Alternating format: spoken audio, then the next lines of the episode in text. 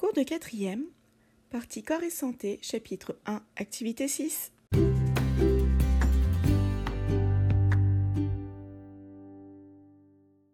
Bonjour à tous, j'espère que vous allez bien. Lors du dernier cours, nous avons échangé nos points de vue concernant les relations au sein du couple en se basant sur le respect mutuel, la communication et le soutien pour prendre certaines décisions concernant du coup la vie de couple et la transmission de la vie. Nous avons aussi expliqué les différents moyens de contraception pour éviter une grossesse en cas de rapport sexuel. La contraception peut être mécanique, comme le préservatif, ou chimique, comme la pilule. Sauf le préservatif protège des MST, donc les maladies sexuellement transmissibles, comme le sida.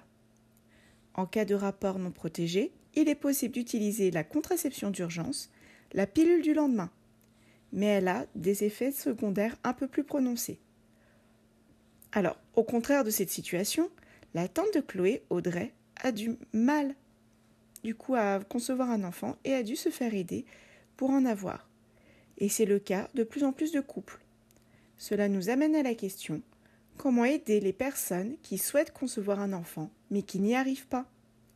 Pour y répondre, faites un résumé de deux phrases des informations importantes par document.